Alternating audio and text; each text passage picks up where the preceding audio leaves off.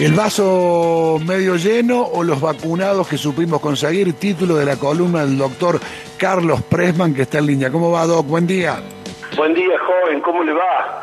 Bien, siempre una alegría escucharte. Igualmente. Eh, bueno, viene el anticipo del título.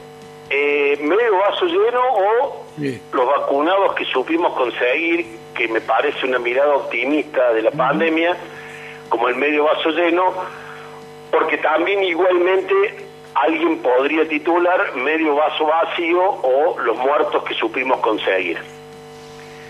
Eh, enfrentar esta otra mirada a lo que está viviendo Córdoba y Argentina respecto a la pandemia no es una mirada caprichosa ni ingenua, ni siquiera optimista, sino que se basa en hechos reales, concretos, y que se fundan en una comparación epidemiológica con Argentina consigo misma, digamos. Pero también con una mirada, si se quiere, regional, de qué es lo que está pasando en Latinoamérica. Y hoy, en el concierto de las naciones, Argentina, como parte de Latinoamérica, es uno de los países que más ha vacunado, inclusive es uno de los países que más ha vacunado en el mundo, está entre los 20 países que más vacunas ha colocado en el mundo, sin embargo, parecía flotar en el ambiente una percepción de que la gestión de la pandemia por parte del Estado no fue la más satisfactoria y se instala un descrédito y una desazón colectiva que no es solamente una cuestión anímica, sino que también es una cuestión sanitaria. Y acá vamos a establecer la primera y única comparación. Brasil, que tiene mayor mortalidad que Argentina, ha tenido un comportamiento por el cual el representante máximo del Estado, en este caso su presidente, fue contrario a las medidas sanitarias. Y los medios de comunicación, los estados federados del Brasil, los municipios, las organizaciones sociales y sobre todo el gran y potente cuerpo sanitario brasilero trabajó en favor de las restricciones, la colocación de la vacuna y la promoción de las medidas de prevención y cuidado en la pandemia. O sea, que la gestión del presidente fue, entre comillas, boicoteada por lo que podríamos llamar la oposición sanitaria en Brasil. En Argentina sucedió exactamente lo contrario. La posición del presidente y del Estado Nacional Sanitario, basado en la evidencia científica, promovió desde un principio las medidas de restricción, tratar de conseguir la mayor cantidad de dosis de vacuna y hoy estamos empeñados en tratar de vacunar a la mayor cantidad de la población posible. Y sin embargo, la oposición política y cultural de los medios fue contraria a esto y baste hacer algunos meses de memoria para recordar que el máximo comunicador radial de Córdoba fallece de COVID cuando fue antes de esto un acérrimo defensor de la no cuarentena. Y continuamos con medidas u opiniones más recientes de considerar a una vacuna por su origen nacional este, un veneno, etcétera, etcétera. Y hoy continúa este boicot a las medidas sanitarias que salvan vidas y que terminan impactando de manera mucho más profunda en el tejido social de lo que los oyentes de Mira quien habla y de la radio universitaria nos imaginamos. Esta columna que hemos decidido llamar el medio vaso lleno o los vacunados que supimos conseguir, se funda en un hecho trágico que nos tocó vivir en el Hospital Nacional de Clínicas, que es la muerte de un médico de terapia intensiva por COVID que no estaba vacunado. Y no estaba vacunado, a decir de él, porque él iba a esperar que llegara la vacuna de la Pfizer. Esto, más allá de que a la gran mayoría de los colegas que trabajamos con él nos generaba mucho malestar, no podíamos torcer su convicción construida a partir de cierta información. Cuando trasladamos esto a la población en general, no es inocuo, no es indiferente lo que los medios expresen respecto de la pandemia y traten de comunicar.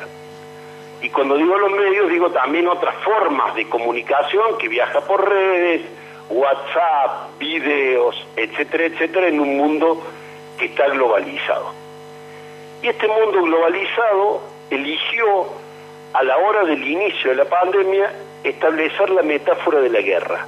¿No? ¿Te acordás, César, que se decía esto es una guerra contra el virus? ¿Te acordás? Las primeras columnas que hacíamos nosotros en Mira quién habla. Y quienes hemos aprendido un poquito de otras guerras, sabemos que la primera víctima en una guerra es la verdad.